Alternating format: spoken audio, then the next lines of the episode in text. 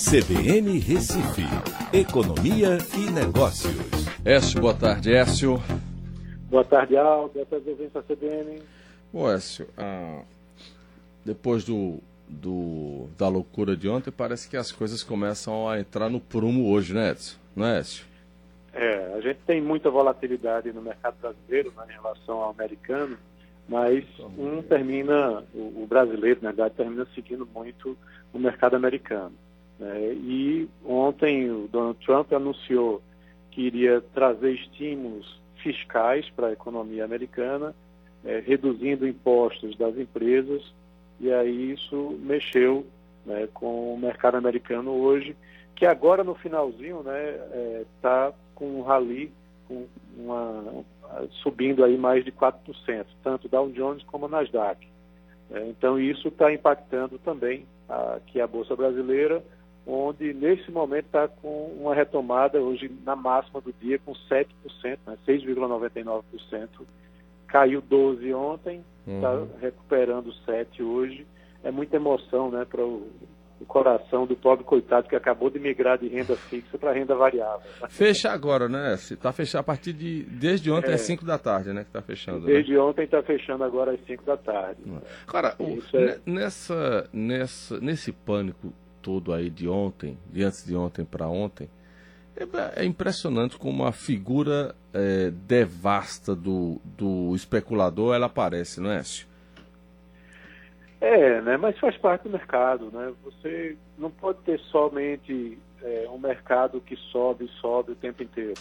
Você tem que ter essas correções e tem aqueles que, para você estar tá subindo, alguém tem que estar tá vendendo, né? Para alguém estar tá comprando com preço mais alto. Uhum. Então, na queda também tem esse outro lado. Então, o especulador ele faz parte do mercado. Né? Ele tenta prever algum movimento que a gente não imagina. Mas esse desse fim de semana é praticamente imprevisível, né? É, ninguém sabia que a Arábia Saudita ia tomar uma atitude como essa, a não ser o filho lá do, do Sheik, alguma coisa assim. Né? Mas aí ele tem tanto dinheiro que nem sequer precisa se preocupar com, com bolsa. É verdade. Olha, e, uh, diga. E aí o, o dólar está cedendo hoje, né? Foram feitos leilões ontem, hoje.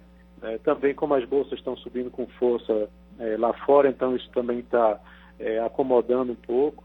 Né? Quedas aí de quase 2% no dólar e de mais de 3% para animar Carol no euro, né? mas ainda num patamar muito alto. É verdade. Bom, mas vamos lá para a questão da indústria, porque a produção industrial apresentou um crescimento no mês passado, mês, é, janeiro, não foi esse? É, isso aí é pré-coronavírus, né? A gente estava é, com cara que iria, iria iniciar um ano de 2020 muito positivo, porque a gente teve queda na indústria nos meses de novembro e dezembro, e aí o mês de janeiro veio com uma alta de 0,9. Essa alta é o melhor janeiro desde 2017, né? também o avanço mensal mais forte desde outubro, de 2019, é um, um número bastante positivo. É, mais positivo ainda é quando você vai olhar para os setores.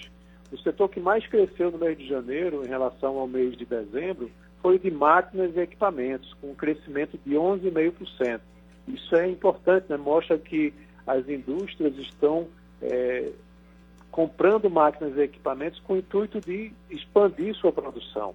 Então, é, isso em fevereiro, após coronavírus, já traz aí é, mais incertezas, né, que pode fazer com que no mês de fevereiro dê uma desacelerada, fevereiro, março. Mas é, é, o coronavírus, como a gente já comentou, é um impacto talvez até mais no setor de serviços do que no setor industrial mesmo. Né? No setor industrial, a não ser a parte extrativa, né, que é, volta um pouco para o mercado externo, isso aí talvez sofra um pouco mas é, o setor de serviços é o que vai, provavelmente, nos próximos meses, mostrar um número mais negativo. Mas é um número positivo esse de janeiro, né? Vamos ver se isso se mantém. Perfeito. Essa, até amanhã. Um abraço, até amanhã. Tchau.